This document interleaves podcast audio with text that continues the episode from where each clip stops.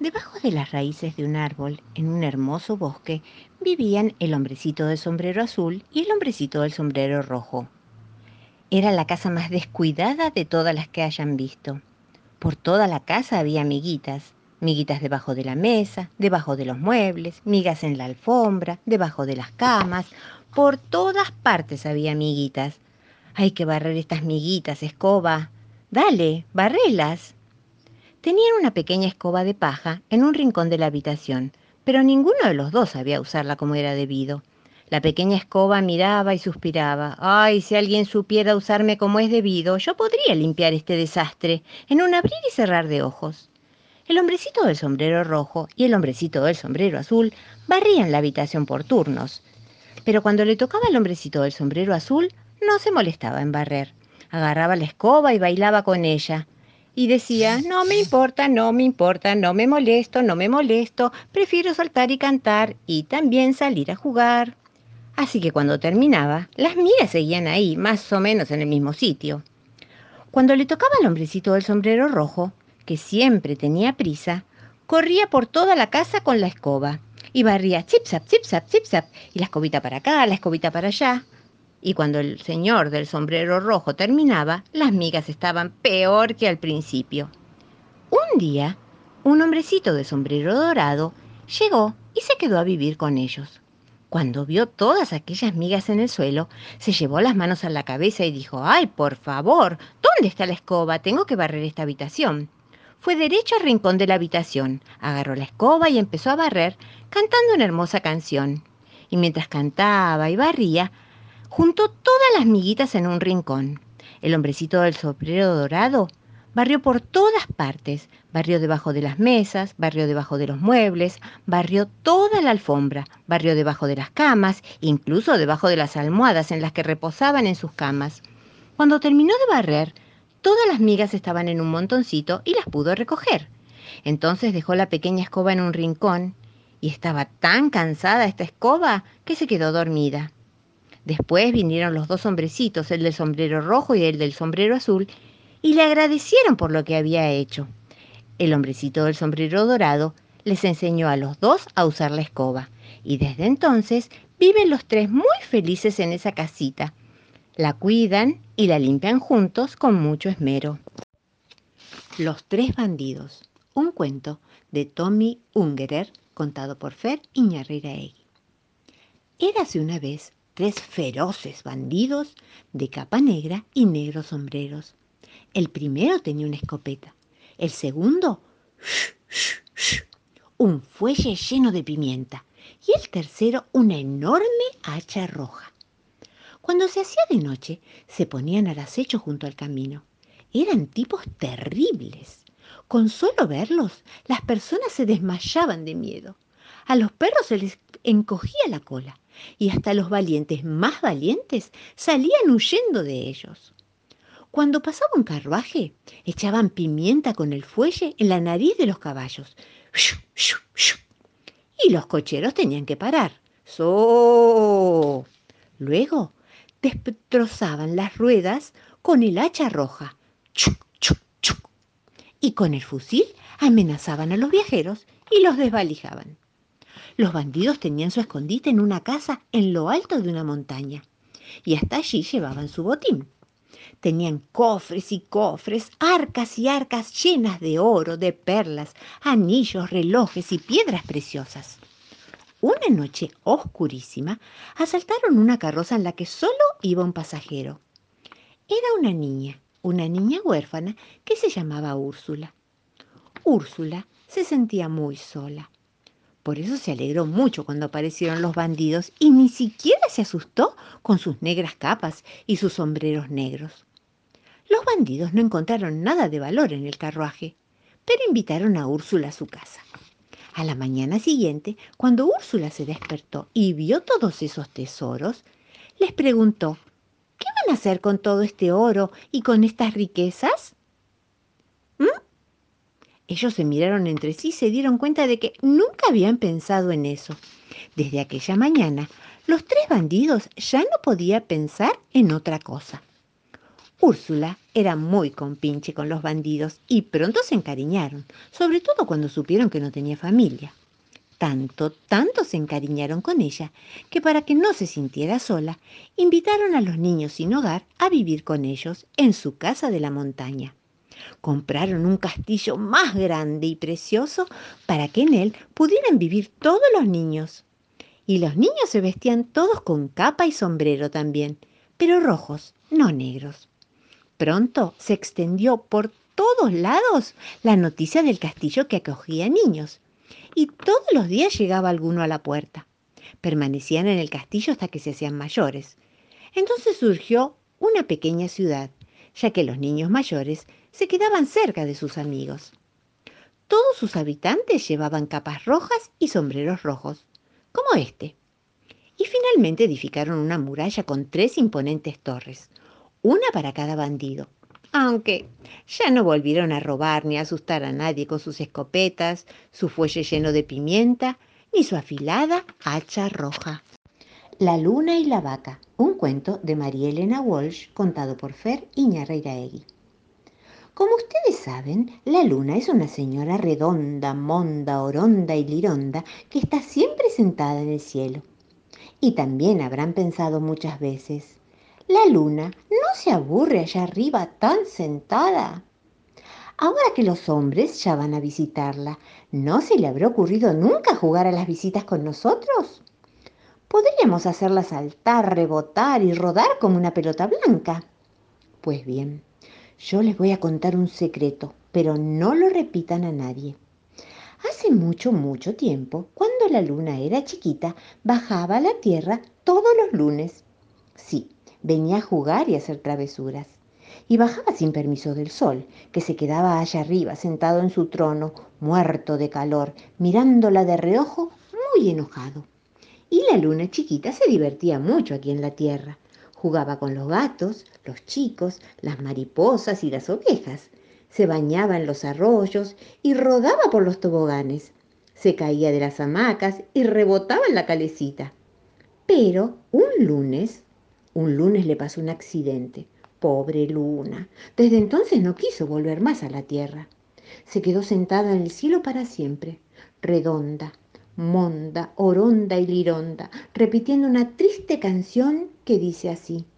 No, no, no, no, a la tierra no vuelvo yo, que una vaca me lamió y eso sí que no me gustó. No, no, no, no. Y ahora les voy a contar en secreto ¿Qué le pasó a la luna cuando bajó a la Tierra hace muchos, muchos años? Por última vez. Resulta que vino rodando por el cielo como todos los lunes. Aterrizó en un campito verde lleno de flores y mariposas. El sol brillaba muy fuerte, de puro enojado que estaba con la escapada de la luna. Como se había agachado para mirarla mejor, hacía mucho, mucho calor. La luna se bañó en el arroyo para refrescarse y después se sentó en el pastito muy tranquila cuando, como todos los lunes, se acercaron sus amigos, chicos, sapos, ovejas, mariposas y grillos. Se pusieron todos a jugar y la luna rodaba de aquí para allá, de allá para aquí, riendo en ja ja ja ja, riendo en jijijijiji. Jugaron a las escondidas, a la mancha venenosa, al martín pescador, Bailaron la rancherita y el pericón, hasta que por fin los chicos tuvieron que irse al colegio, las ovejas a almorzar, los grillos a cantar y las mariposas a mariposear. La luna se quedó sola y como estaba muy cansada de tanto brincar, decidió dormir una siestita. Durmió un rato muy largo. Cuando se despertó, el sol ya estaba resbalando por el horizonte. No dejaba de mirarla de reojo y con las cejas arrugadas como si fueran dos cien pies. Al despertarse, la luna sintió algo muy raro en la cabeza. Una cosa áspera, caliente y húmeda le acariciaba torpemente. ¿Pero qué es esto? gritó la luna asustada y se encontró con los ojos vacunos de una vaca que la estaba lamiendo entusiasmada. La luna se tocó la cabezota y notó con horror que le faltaba un buen pedazo. La vaca a todo esto se relamía. Pero qué barbaridad, le dijo la luna. Me has estado lamiendo durante toda la siesta con esa lengua grandota y de papel de lija. ¿No te da vergüenza, vaca vacuna? La pobre vaca se disculpó diciendo, rico gusto, azul, o como mu, el azul. Las vacas hablan solamente con la U, de modo que esto, traducido del vacuno al castellano, quería decir, tenía rico gusto a sal y como a mí me gusta mucho la sal, la pobre luna se puso a llorar. Ahora sí que el sol me va a retar, y con toda razón, porque ya no soy redonda, monda, oronda y lidonda. Me falta un pedazo, parezco un huevo. La luna lloraba frotándose tristemente el pedazo de cabeza que le faltaba. A todo esto, la vaca se relamía y como única palabra de consuelo y disculpa, decía atentamente mu. El sol se tapó con una nube y desapareció, para no seguir presenciando tamaña cabalidad. La luna, tristísima, se volvió al cielo, donde algunas veces, cuando se da vuelta un poquito, ustedes la podrán ver, el buen pedazo de luna que le gastó la vaca con su lengua de lija. Por eso, ahora la luna prefiere no bajar más a la tierra y se queda sentada en el cielo todas las noches, repitiendo esa triste canción que dice, no, no, no, no, a la tierra no vuelvo yo, que una vaca me lamió y eso sí que no me gustó, no, no, no, no. Y a las tres, a las dos y a la una se acabó el cuento de la luna. Piu, piripipiu un cuento de María Elena Walsh leído por Fer Iñarreiraegui. La mamá de Felipito Catatún lo mandó a comprar media docena de huevos. Media docena de huevos, media docena de huevos, media docena de huevos, repetía Felipito por el camino para no olvidarse. Porque era tan distraído que a lo mejor se le ocurría comprar un tarro de moscas, o una escoba, o media docena de nubes. Y le retumbaban en los oídos las palabras de su mamá. Cuidado, que los huevos están muy caros, a no tropezar y romperlos. Felipito compró los huevos y salió del almacén caminando despacito, casi sin respirar, mirándose las zapatillas, visco de preocupación. En eso oyó desde una rama. Felipito alzó los ojos para mirar al pájaro que cantaba tan lindo cuando ¡zápate! tropezó. Y se cayó y se hicieron añicos todos los huevos. Allí nomás se sentó Felipe en el cordón de la vereda a llorar desconsoladamente. El pajarito, al ver el zafarrancho, se descolgó enseguida de la rama y también se sentó en el cordón de la vereda, diciendo ¡Piu, piu! Felipito, triste y preocupado, le dijo ¡Shh! No cantes. No estoy cantando, le dijo el pajarito. Te estoy ayudando a llorar. Oh, ¿qué diferencia hay entre tu canto y tu llanto? Mucha, le contestó el pajarito. ¿No oíste que antes yo decía pi, pi, pi, y ahora digo piu, pi, pi? Que en idioma de pajarito quiere decir ¡qué desgracia! Sí, contestó Felipe, pero con piu, pi, pi, piu no vamos a remendar estos huevos rotos y mi mamá se va a requete enojar. Vamos a ver, vamos a piripiver, le contestó el pajarito. Yo entiendo bastante de este asunto. Hace mucho, para nacer, yo tuve que romper un huevo con el pico. Y romper un huevo desde adentro es mucho más difícil que remendar uno desde afuera, como todo el mundo sabe.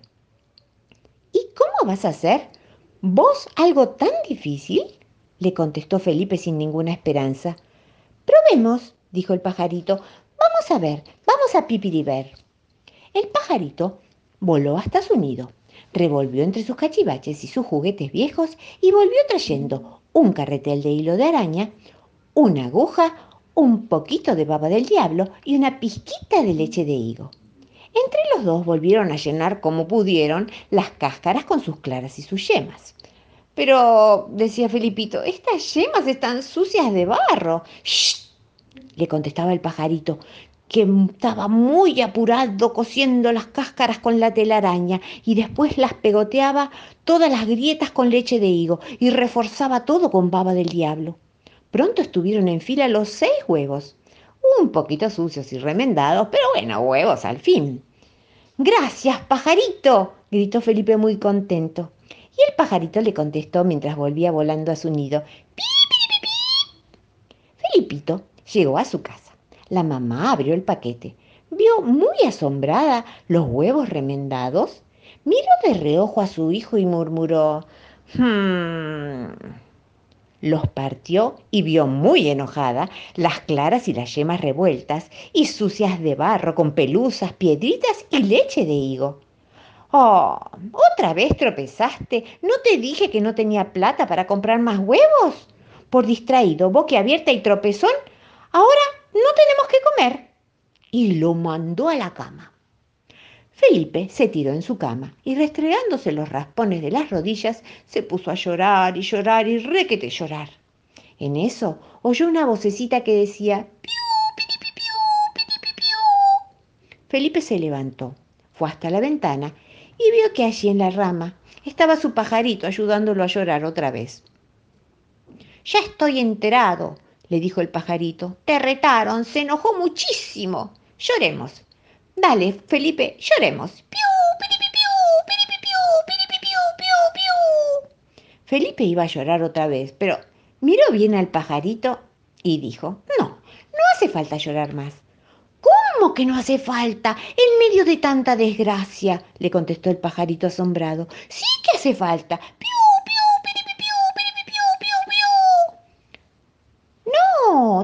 que no, lo interrumpió Felipe. ¿Qué me importa que me reten si hoy me encontré con un amigo como vos? No quiero que llores, quiero que cantes, porque es tan lindo irte cantar y ser tu amigo, que me olvido de todas las desgracias. Y el pajarito, luego de pensar un rato, le contestó, Tenés razón, cantemos. Y los dos juntos cantaron. Y verdolín verdolaga, este cuento así se acaba.